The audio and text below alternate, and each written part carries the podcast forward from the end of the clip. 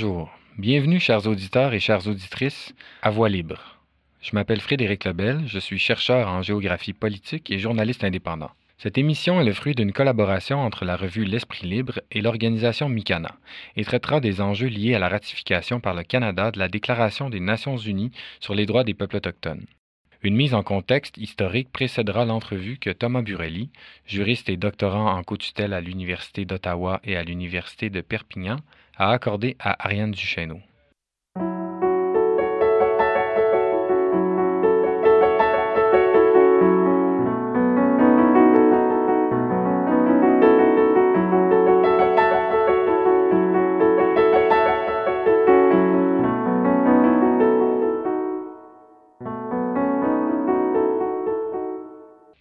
Les origines historiques des rapports géoéconomiques entre les espaces régis par le droit commun libéral et les espaces du droit collectif ancestral des peuples autochtones.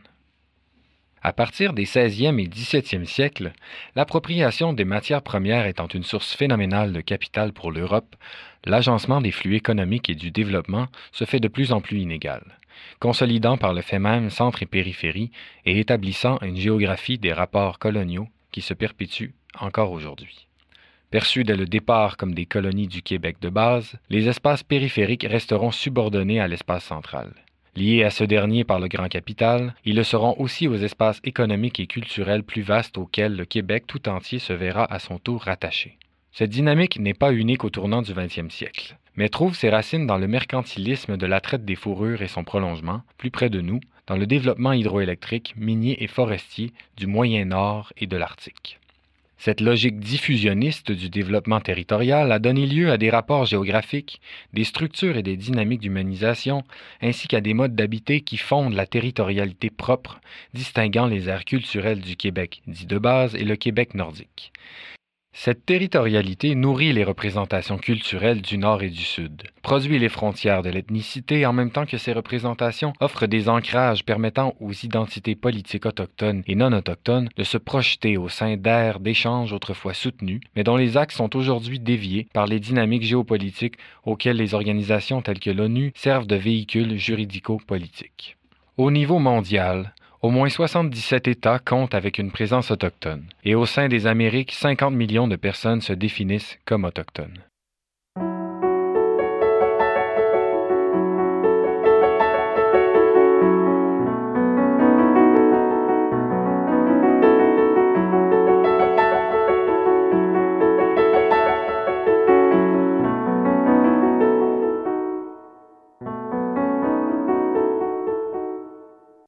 La genèse de la déclaration.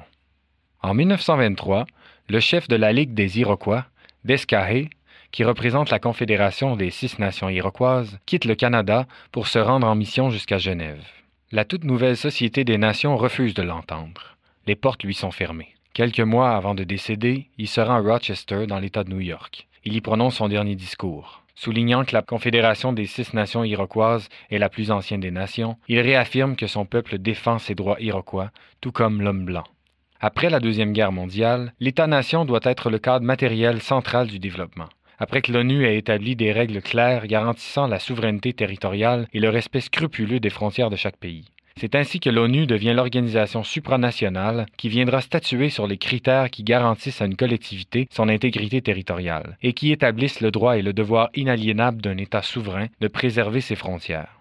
Les peuples autochtones ne se connaissant comme seul droit que celui d'appartenir à la terre et comme seul devoir celui de la protéger, il ne va pas de soi d'utiliser cette lecture du territoire pour garantir leur manière traditionnelle de l'habiter et les pratiques qui leur permettent d'y subsister. Après qu'ait pris réellement forme le mouvement autochtone international dans les années 70 et que la sous-commission de la lutte contre les mesures discriminatoires et de la protection des minorités a réalisé une étude sur la discrimination vécue par les peuples autochtones, c'est lors d'une conférence à Genève que les peuples réclament en 1977 l'adoption d'une déclaration internationale sur leurs droits collectifs. C'est au sein du groupe de travail de l'ONU sur les peuples autochtones qu'elle sera rédigée. Née de la nécessité urgente de voir respecter leurs droits intrinsèques au territoire, c'est-à-dire essentiels à leur existence comme peuple, deux enjeux principaux sont portés par les peuples autochtones dans leur projection internationale. Le concept de droit à l'autodétermination et le concept d'autochtonie. Ce dernier concept est lié aux questions de territoire. A priori, la déclaration n'a pas de valeur juridique contraignante.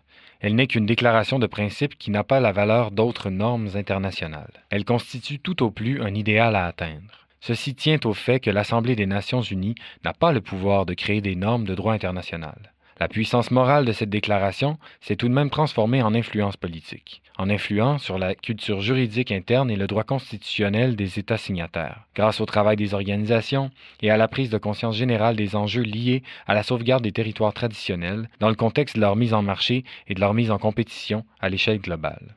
Le Canada comptait initialement parmi les deux pays avec la Fédération de Russie, à s'y être opposé au Conseil des droits de l'homme, ainsi que parmi les quatre autres, avec l'Australie, les États-Unis et la Nouvelle-Zélande, qui ont adopté la même position de rejet à l'Assemblée générale de l'ONU. Le Canada a finalement publié un énoncé d'appui à ce document le 12 novembre 2010, suivi le 10 mai 2016 d'une annonce du ministre des Affaires autochtones du Nord déclarant que le Canada lui apporte un soutien plein et sans réserve et renonce à la position d'objecteur permanent qu'il maintenait jusque-là.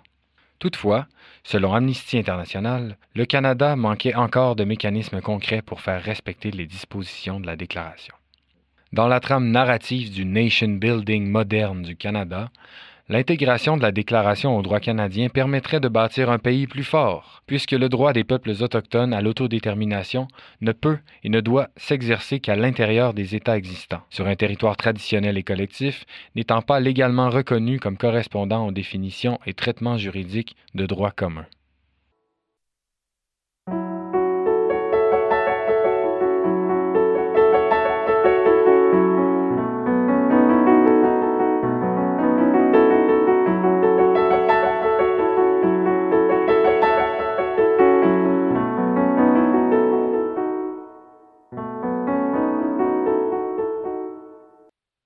Dis-moi, euh, Thomas, euh, quelle est l'origine de la Déclaration des Nations Unies sur les droits des peuples autochtones? Dans quel contexte la déclaration a été adoptée? C'est une, une, déclaration qui a vraiment une, une longue histoire au sein euh, des Nations Unies. En fait, ce qu'il ce faut d'abord mentionner, c'est que pendant longtemps, les représentants autochtones n'ont pas eu accès aux Nations Unies et le, le premier événement marquant, ça a été la venue d'un chef amérindien qui représentait la Ligue des Iroquois, le, chef d'Escaé, qui s'est présenté à la Société des Nations dans les années 20 et qui n'a pas pu s'exprimer devant la Société des Nations. Donc ça, c'est vraiment été un premier élément marquant euh, de, l'histoire des relations entre les communautés autochtones et euh, les Nations Unies. Et les premiers changements positifs et les premières étapes qui vont mener à la déclaration, c'est euh, à partir des années 70. Et l'organe qui a joué un rôle considérable pour le développement de la déclaration, c'est le Conseil économique et social. Donc en 1971, il va notamment autoriser la sous-commission de la lutte contre les mesures discriminatoires et de la protection des minorités à faire une étude générale sur le problème de la discrimination à l'encontre des populations autochtones. Cette étude-là, elle va mener au rapport qu'on appelle le rapport Kobo, du nom de son, de son auteur, et qui va être un élément extrêmement important pour mettre en évidence les problématiques autochtones. Et la deuxième étape très importante, ça va être la, création par cette sous-commission d'un groupe de travail sur les populations autochtones, groupe de travail qui va recommander l'adoption d'une déclaration euh, sur les droits de ces euh, populations. L'ancêtre, entre guillemets, de cette déclaration, c'est une première, un premier, euh, une première version qui a été adoptée en 94-95. C'est une version préliminaire de cette, de cette déclaration qui va être encadrée par Madame Daes, qui a été la rapporteure sur ces questions-là au niveau des Nations Unies. En parallèle de, ce, de, cette première version, euh, les Nations Unies vont décréter la, décennie internationale des peuples autochtones entre 1994 et 2004. Et donc cette décennie va permettre énormément de réflexion, va permettre énormément de, de débats au sein des Nations Unies qui vont ultimement pouvoir mener à l'adoption de la déclaration en 2007. Mais cette adoption, elle a été extrêmement euh, ardu parce que entre la première version préliminaire et la version finale, il y a eu encore énormément de débats entre les États, beaucoup de résistance de certains pays, notamment, notamment le Canada, les États-Unis, la Nouvelle-Zélande et l'Australie, qui finalement ont refusé de signer la déclaration en 2007. C'est qui qui a rédigé euh, le texte de la déclaration, puis le processus, comment ça s'est passé?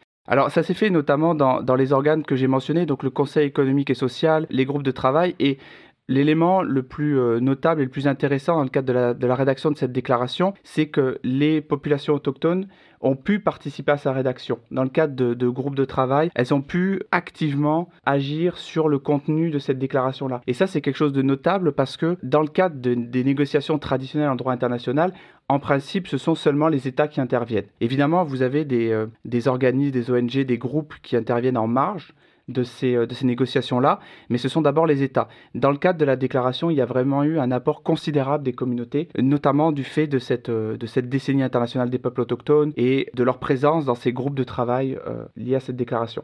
Puis les communautés qui ont participé, est-ce que c'était des communautés qui venaient de plusieurs pays ou? Oui, oui, c'est des communautés qui viennent du monde entier dans ce cas-là. D'accord. Le rôle de l'instance permanente de l'ONU sur les questions autochtones, qu'est-ce que cette instance fait?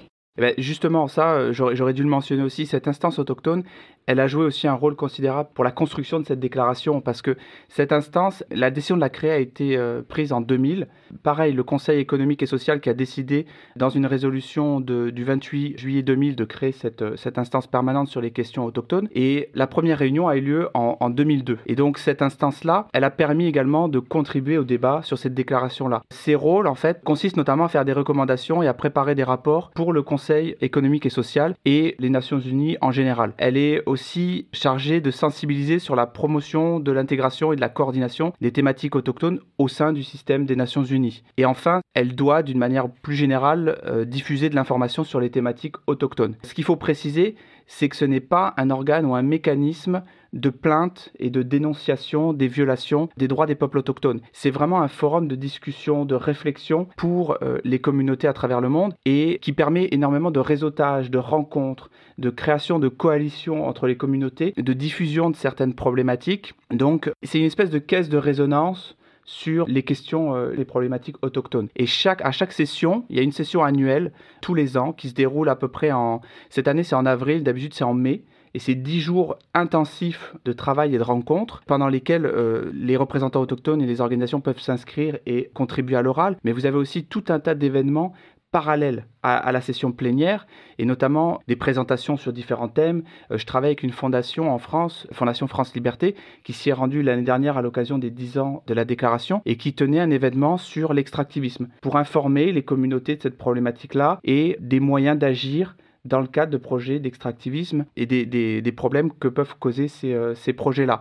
Vous avez également des rencontres qu'on appelle les caucus autochtones dans le cadre de ces rencontres-là. Donc c'est des groupes qui sont organisés selon les régions, dans certains cas, ou euh, sans, sans, considération géographique, et qui permettent aux communautés d'échanger sur leurs expériences, de s'accorder sur leurs positions, éventuellement de préparer des positions communes pour la séance plénière, ce qui permet de parler un petit peu plus longtemps dans certains cas. Et il y a évidemment aussi tout un tas d'événements euh, culturel autour de, cette instance-là. Donc c'est vraiment un moment où il y a une ébullition extraordinaire. Ça permet euh, de faire énormément de, réseautage et étant donné que les gens reviennent en général d'année en année, ça vous permet de, créer des, coalitions qui peuvent avoir beaucoup de force. Euh, un peu plus concrètement, euh, quelle est la valeur pour les communautés autochtones sur le terrain vraiment de la déclaration? La première chose qu'on peut dire, et c'est ça qu'on nous dit en général quand on parle de la déclaration, c'est qu'elle n'a pas valeur contraignante parce que c'est une déclaration, c'est pas un traité international, c'est pas une convention. Donc, on nous explique qu'en raison de sa nature, ça n'a aucune conséquence sur le terrain. Et d'ailleurs, le Canada l'avait déclaré en 2010. Quand ils ont finalement accepté de signer la déclaration, ils ont ajouté que, attention, la déclaration est un document d'aspiration, elle n'est pas juridiquement contraignante, ne constitue pas une expression du droit international coutumier. Donc ça, c'est la première façon de voir les choses. Mais au-delà de cet aspect-là, il faut toujours se souvenir que le droit et ça, c'est un enseignement d'un de mes professeurs en anthropologie du droit. Le droit est moins ce qu'en disent les textes que ce qu'en font les citoyens. Donc ça, c'est très intéressant parce que la valeur de cette déclaration va aussi dépendre de la manière dont les gens vont la recevoir sur le terrain et vont, euh, l'utiliser concrètement dans leur, dans leur démarche juridique. Et ce qui me fait aussi beaucoup rire avec cette, euh, idée de non contraignant, c'est que cette déclaration reconnaît toute une palette de droits. Et dans certains domaines, il n'y a absolument pas besoin de déclaration pour que ces droits puissent être effectifs pour les communautés. Et je pense par exemple aux droits qui sont reconnus en lien avec la circulation des savoirs traditionnels et des connaissances, des pratiques, des valeurs autochtones. Et ça, c'est très intéressant parce que s'il y a bien un domaine dans lequel les communautés peuvent contrôler absolument l'accès, l'utilisation, les conditions d'exploitation de ces savoirs, de leurs connaissances, c'est bien dans ce domaine-là.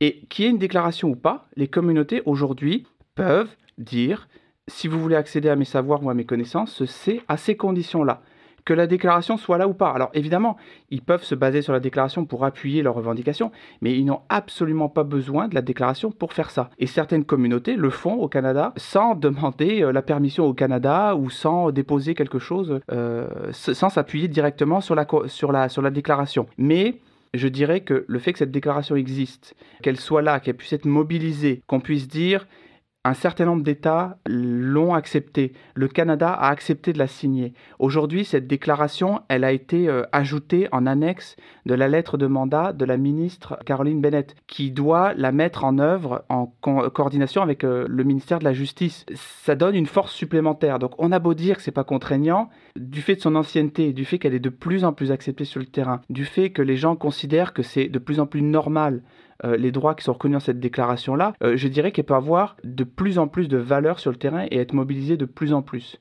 Alors effectivement, devant euh, un tribunal, mentionner la déclaration ne va pas avoir la même force que mentionner une loi et un règlement, mais tout de même, ça, devient quelque chose de plus en plus normal, entre guillemets, et accepté dans le paysage juridique. Donc c'est un outil qui peut être très très très intéressant pour les communautés. Et en plus, c'est quelque chose qu'aujourd'hui les gens ne peuvent plus ignorer.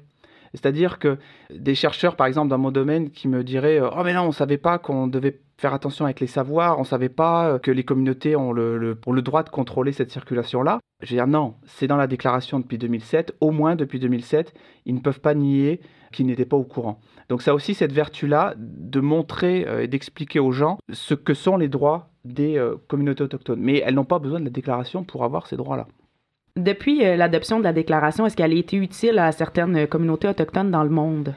Oui, alors la, déclaration peut être utile comme un levier supplémentaire par rapport à d'autres sources ou pour faire avancer certaines revendications. Oui, c'est un outil supplémentaire qui peut être mobilisé et qui peut être brandi face aux États. Quand bien même il déclarait que ce n'est pas un outil contraignant, la déclaration existe, elle a été adoptée par ces États, elle est soutenue aujourd'hui par l'ensemble des États euh, représentés aux Nations Unies. Donc, elle a quand même une certaine valeur, en tout cas morale, euh, symbolique pour les États. Et ils ne peuvent pas l'écarter simplement d'un revers de main. Donc oui, ça a clairement permis de faire mieux connaître les problématiques autochtones et, les droits des, populations autochtones. Donc oui, ça, a été utile pour, certaines communautés.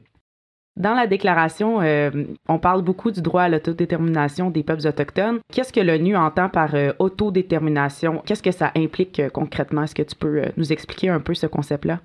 Selon la, Charte des Nations Unies, ce principe-là signifie que chaque peuple dispose d'un choix libre et souverain de déterminer la forme de son régime politique, et ce, euh, indépendamment de toute influence étrangère. Le droit à l'autodétermination, il est aussi euh, défini à l'article 3 et aussi à l'article 4 de la, la, Déclaration des Nations Unies sur les droits des peuples autochtones. Et là, on explique que les peuples autochtones ont le droit de déterminer librement leur statut politique de façon à assurer librement leur développement économique, social et culturel. Et ça signifie aussi, donc ça c'est l'article 4, le droit de s'administrer eux-mêmes pour tout ce qui touche à leurs affaires intérieures et locales. Donc typiquement, ça veut dire pouvoir décider dans tous les domaines qui intéressent leur développement économique et social des règles qui doivent s'appliquer à leur communauté. Alors c'est très intéressant parce que ce droit à l'autodétermination, c'est vraiment ça c'est un des droits qui a le plus cristallisé les, euh, les attaques des États qui sont opposés à cette, euh, cette déclaration-là. C'est un droit qui fait extrêmement peur, euh, notamment au Canada, que ce soit de manière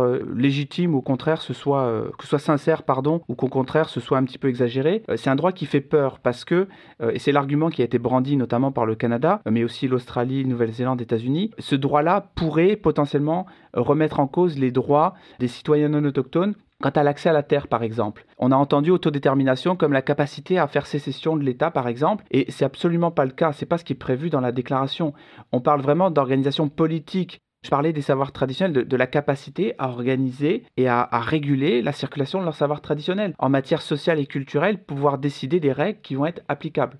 Donc c'est ça l'essence de ce, droit à l'autodétermination. Et, c'est très étrange euh, que ça fasse si peur aux États et aux gouvernements que les communautés puissent décider dans certains domaines des affaires qui les concernent et de la manière de s'organiser. C'est assez étrange. Dis-moi, comment t'en es venu à t'intéresser euh, aux enjeux autochtones puisque tu es d'origine française? Ben, c'est totalement par hasard.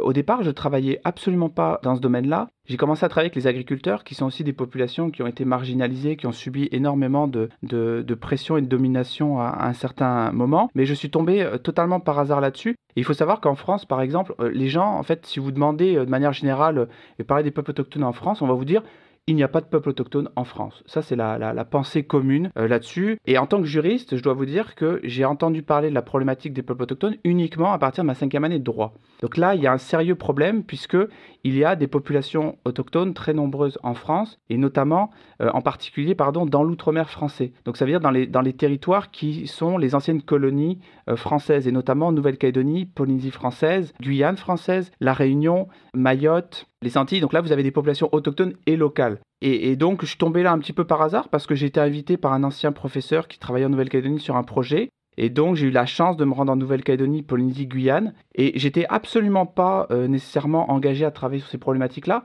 Mais il se trouve que la première réunion à laquelle j'ai participé, au sein d'un institut de recherche français très célèbre, sur la question de l'accès au savoir traditionnel et aux ressources génétiques, on nous a expliqué, on a eu des discours absolument fous sur les relations entre les chercheurs et les communautés en nous indiquant que, bon, de toute manière, les, les communautés autochtones, en termes de, connaissances, c'est n'importe quoi par rapport aux connaissances scientifiques. C'est à la rigueur des indices pour nos recherches, mais ça mène pas à grand-chose. C'est les scientifiques qui font vraiment le, le travail. Donc un discours de marginalisation qui était qui est assez choquant et qui se vérifie absolument pas quand on regarde les choses sur le terrain. Les communautés, en termes de, dans le cadre des projets de recherche scientifique, contribuent, quand on leur demande leur savoir par rapport aux plantes, par exemple, contribuent énormément à ces projets-là. Et c'est une stratégie des, chercheurs de minimiser l'apport de ces communautés-là, notamment pour pouvoir revendiquer des innovations, revendiquer des résultats à leur seul avantage. Je travaille beaucoup sur ces questions, notamment la question de biopiraterie. Et on travaille sur un cas en ce moment, justement, un cas, un cas guyanais, pour essayer de contester un brevet développé grâce à des connaissances traditionnelles sur une plante en particulier, brevet dans lequel les chercheurs nous disent non, non, non, c'est nous qui avons trouvé euh, la molécule qu'on a décidé de breveter, c'est pas les communautés, même si au départ, le départ du projet consistait à aller recueillir les remèdes traditionnels pour identifier les plantes intéressantes. Donc là, on marche sur la tête. Et moi, ce qui me motive et ce qui me vraiment me... Il y a quelque chose qui me brûle à l'intérieur depuis, depuis maintenant 6 ou 7 ans sur ces questions-là, c'est la différence de rapport entre les scientifiques et les autochtones. Ça pourrait être n'importe quelle autre communauté. En l'occurrence, c'est des populations autochtones. Et il y a une espèce de hiérarchie qui est organisée. Et les communautés n'ont pas les mêmes droits que les scientifiques. Et moi, en tant que scientifique, me dire que ces communautés-là ne sont pas considérées des partenaires à part égale, ça me choque. Et cette injustice-là, euh, depuis sept ans, me motive à continuer là-dessus. Et je ne demande pas un droit euh, spécifique ou un droit, euh, des droits exorbitants par rapport aux chercheurs, seulement les mêmes droits à partir du moment où on travaille ensemble. Et c'est ça qui me, qui me pousse à continuer là-dessus, parce que c'est cette injustice-là et cette différence de rapport, alors qu'on pourrait travailler ensemble et qu'on pourrait avoir des résultats beaucoup plus euh, euh, riches en, collaborant et en travaillant de manière respectueuse. Et il y a vraiment un intérêt à ça, hein, parce qu'aujourd'hui, ce qu'il faut vraiment comprendre, c'est que, notamment dans ce domaine, hein, des relations entre chercheurs et, et communautés, les relations sont dans certains cas extrêmement détériorées parce qu'il y a eu beaucoup d'abus, il y a eu beaucoup de pratiques euh, d'exploitation des communautés et de leur savoir. Donc vous avez de plus en plus de communautés qui décident de ne plus collaborer avec les chercheurs ou euh, qui sont très méfiantes à l'égard de la société occidentale. Et ça, c'est un gros problème parce que, notamment en matière de recherche scientifique, on a énormément à gagner à travailler ensemble. Euh, et des deux côtés, et puis pour les communautés, en termes de valorisation des savoirs, de renforcement de l'identité, ça peut être très important de mener ces projets-là. Mais vous avez de plus en plus de communautés qui décident de fermer les portes et de plus discuter avec les chercheurs. Et ça, ça peut être très dommageable. Et les chercheurs ont vraiment une responsabilité de recréer ce lien de confiance, de l'entretenir, et pas simplement de venir, de prendre ce qui les intéresse, et de plus jamais rien renvoyer et, revenir. Donc il faut, vraiment faire très attention à ça, et ça, c'est le, cœur de mes motivations sur ce, sujet-là. Est-ce que la Déclaration euh, des Nations Unies sur les droits des peuples autochtones vient euh, un peu régler ce problème hiérarchique entre euh, les communautés et les scientifiques? Oui, oui, oui, parce qu'elle vient, euh, elle vient réaffirmer des droits qui, encore une fois, n'avaient pas besoin d'être affirmés. Parce que les droits qui sont reconnus aux scientifiques, par exemple, de, pouvoir développer leurs connaissances, euh, leurs articles, leurs présentations, etc., et de ne pas se le faire voler, c'est quelque chose de reconnu. Et qui malheureusement est nié aux communautés pour des raisons que je ne vais pas mentionner ici parce que je pourrais devenir vulgaire. C'est des droits qui sont refusés. C'est-à-dire que moi, on ne vient pas dans mon bureau, ouvrir mes tiroirs, prendre ce qu'on veut pour aller publier un livre à l'extérieur avec les communautés, bizarrement, c'est ce qu'on se permet. Racontez-moi vos histoires, racontez-moi tout ce que vous avez. Et là, je parle vraiment beaucoup de la France. Hein. Les pratiques sont beaucoup plus positives au Canada. Donc racontez-moi tout ce que vous avez. Et ensuite, j'en ferai un livre. je vous enverrai peut-être un exemplaire. Dans certains cas, j'oublie de vous l'envoyer. Et puis, euh, vous entendrez jamais parler de tout ça. Et on n'explique pas aux communautés les conséquences de ça. Et donc, en ça, la déclaration vient affirmer des droits et permet aujourd'hui de dire aux chercheurs, non, attendez là, vous pouvez dire ce que vous voulez, ce droit-là est reconnu aujourd'hui.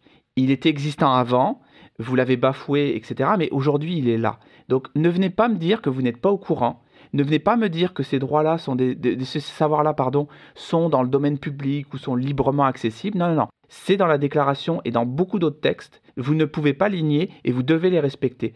Et ça, je dirais que la déclaration, à la limite, pour un chercheur, elle a encore plus de pouvoir. Parce que moralement, c'est très important. Le, plus important pour un chercheur, c'est finalement sa réputation. Et à partir du moment où vous accusez, où, il y a des révélations de, pratiques abusives d'un chercheur, c'est extrêmement dommageable. Donc les chercheurs, ont, la valeur de la déclaration pour les chercheurs est encore plus forte, je dirais, dans une certaine mesure. Donc, merci beaucoup, Thomas, pour ta participation euh, au balado. C'est euh, très apprécié. Euh, merci pour tes explications, nous avoir parlé de la Déclaration des Nations Unies sur les droits des peuples autochtones et nous avoir partagé tes connaissances. Ben, merci à vous pour l'invitation. C'est vraiment important de, pouvoir partager ça, de pouvoir en parler un maximum parce que c'est un outil disponible et puis il faut effectivement que les, communautés s'en saisissent et le mobilisent parce que plus il sera utilisé, plus sa valeur augmentera. Et plus ça deviendra normal d'en parler et de, le, citer dans des documents, etc., plus ce sera euh, un document important. Donc euh, je suis très heureux de pouvoir en parler avec vous, et bon, même si c'est un peu tôt. Merci beaucoup.